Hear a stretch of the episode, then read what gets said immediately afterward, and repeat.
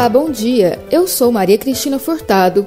Estamos de volta aqui pela Rádio Universitária da UFG com os boletins informativos desta segunda-feira, 17 de janeiro de 2022. O ouvinte da Rádio Universitária acompanha durante todo o dia informações sobre a Universidade Federal de Goiás, Goiânia, Goiás, Brasil e o mundo. Ouça a Rádio Universitária pelos 870 AM pelo site radio.fg.br e pelo aplicativo MinUFG. O governo de Goiás apresenta hoje o modelo dos ônibus biarticulados 100% elétricos, que vão substituir nos próximos meses a frota de 86 veículos a diesel que circula no eixo Anhanguera. Nos próximos 30 dias, o modelo vai circular sem passageiros, para adaptação às plataformas do sistema. A previsão é de que parte da nova frota, já adquirida, entre em operação no mês de junho deste ano. O titular da Secretaria-Geral da Governadoria, Adriano da Rocha Lima, explica que foi definida a compra de 106 ônibus, que serão fabricados a partir do processo de adaptação desse modelo lançado hoje. Ele foi o principal interlocutor junto ao consórcio formado pelas empresas Enel X, Marco Polo e consórcio HP Ita, para que os ônibus elétricos entrem em operação no transporte coletivo da região metropolitana de Goiânia.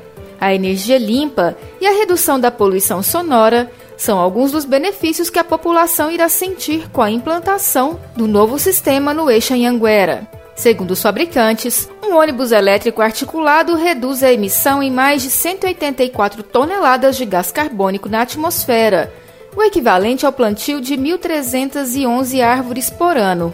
Adriano da Rocha Lima disse que, conforme o que foi definido no projeto que altera a composição da Companhia Metropolitana de Transportes Coletivos, CMTC, sancionado no final de 2021, a expectativa é de que todas as partes cumpram a sua responsabilidade, Estado e as 17 prefeituras que integram o sistema.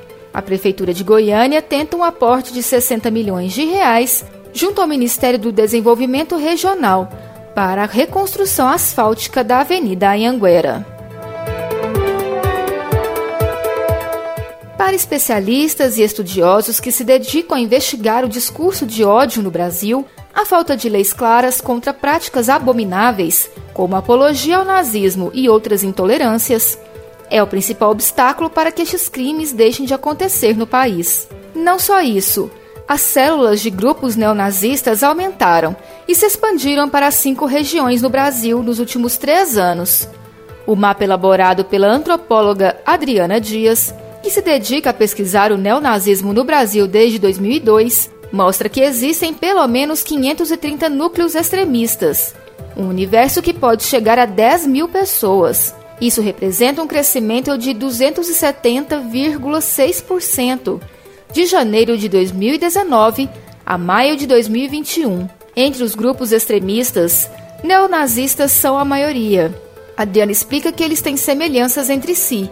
Eles começam sempre com o masculinismo, ou seja, eles têm um ódio ao feminino e por isso uma masculinidade tóxica. Eles têm antissemitismo. Eles têm um ódio a negros e também têm ódio a LGBTQIAP+, ódio aos nordestinos ódio a imigrantes e negação do Holocausto. A juíza federal e também pesquisadora do tema, Cláudia Dadico, ressalta que a falta de uma legislação clara contra discursos de ódio no Brasil é o principal obstáculo para que esses crimes sejam punidos de maneira exemplar. O promotor de justiça do Grupo de Atuação e Combate ao Crime Organizado do Rio de Janeiro, Bruno Gaspar, ressalta que a liberdade de expressão não é ilimitada ela não autoriza manifestação discriminatória ou preconceituosa. Estudo aponta que a prática de yoga beneficia a memória, a atenção e outros processos cognitivos. Assim, indica uma boa relação entre a atividade e a qualidade de vida. Essas informações fazem parte de uma pesquisa internacional realizada por cientistas do Instituto do Cérebro, ligada ao Hospital Albert Einstein, da Universidade Federal do ABC e da Harvard Medical School. Além de beneficiar o cérebro, a yoga pode também promover o relaxamento e a capacidade de diminuir dores crônicas.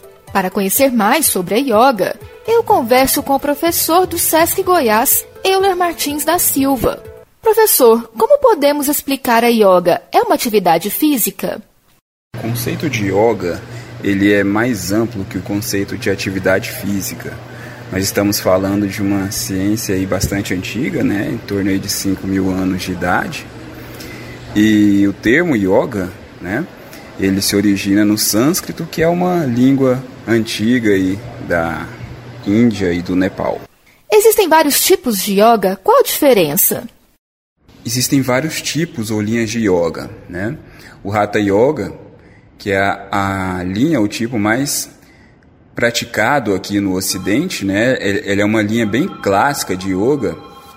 Ela basicamente o termo Hatha significa união, unir, né? Corpo, mente, espírito, né? Visando a busca do equilíbrio e, e basicamente é, é, é, uma linha de yoga que vai trabalhar com as asanas, que são as posturas, e os pranayamas, que são as técnicas de respiração.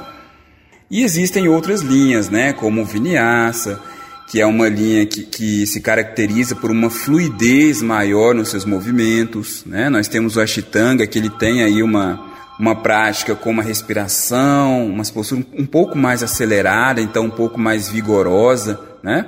E aí vai cada, é, é, caber a cada pessoa, né, escolher qual é a linha, qual é o tipo que mais vai se adequar para ela, né? Que ela mais vai se sentir bem, se sentir confortável fazendo. Não existe uma linha melhor, né? Vai existir aquela que melhor se adapta para cada pessoa ou aos objetivos de cada pessoa. Qualquer pessoa pode praticar yoga? Sim, qualquer pessoa pode praticar o yoga, né? Lógico, respeitando as suas características físicas, né, levando em consideração qual é a sua necessidade, né, quais são os seus objetivos, quais são os limites do seu corpo, tudo isso tem que ser respeitado. Então qualquer pessoa pode praticar, né, dentro das suas limitações, das suas necessidades e sempre com foco no seu objetivo. Lembrando que o yoga ele visa o que? A união, união de espírito, de corpo, de mente e equilíbrio, né? Equilíbrio em todos os aspectos da nossa vida. Então é qualquer pessoa realmente pode praticar tendo em mente, né, essas variáveis. Quais são os principais benefícios que a yoga pode trazer para o praticante? O yoga ele traz vários benefícios para o praticante, né? Desde o fortalecimento muscular, a melhora da flexibilidade, a questão do, da melhoria da, do foco, da concentração, controle da, da ansiedade, é, o controle do estresse, enfim, buscar um equilíbrio para a vida, né? buscar um equilíbrio em vários aspectos da vida. Então o yoga ele traz vários benefícios. E lembrando que o yoga ele vem de uma, ele tem uma corrente filosófica muito forte, né? Então, se a gente for pensar bem, o yoga ele é um estilo de vida e vai muito de cada praticante até onde ele vai querer ir. Né? Se ele vai se limitar apenas àqueles benefícios mais imediatos, que é aquela prática corporal, a melhora da força, da flexibilidade, né? trazer calma, equilíbrio, ou simplesmente, ou realmente, né? é adotar um estilo de vida diferente, que vai desde você entrar naquelas correntes filosóficas do yoga, né? a uma mudança no seu estilo de vida, na alimentação, na forma como você se conduz aí no seu dia a dia. Eu conversei com o professor de yoga do SESC Goiás, Euler Martins da Silva. Ele falou sobre o que é yoga e os principais benefícios dessa atividade para a mente e o corpo. O boletim informativo da Rádio Universitária volta logo mais às 3 horas. Fique ligado na programação pelos 870 AM, pelo site radio.fg.br e pelo aplicativo Minho. A Rádio Universitária também está nas redes sociais. Siga a rádio no Instagram e no Facebook. E não deixe de conferir os informativos em formato de podcast pelas redes sociais e nas principais plataformas digitais de áudio. Se cuide, a pandemia ainda não acabou. Use máscara e evite aglomerações. E vacina sim. Maria Cristina Furtado para a Rádio Universitária.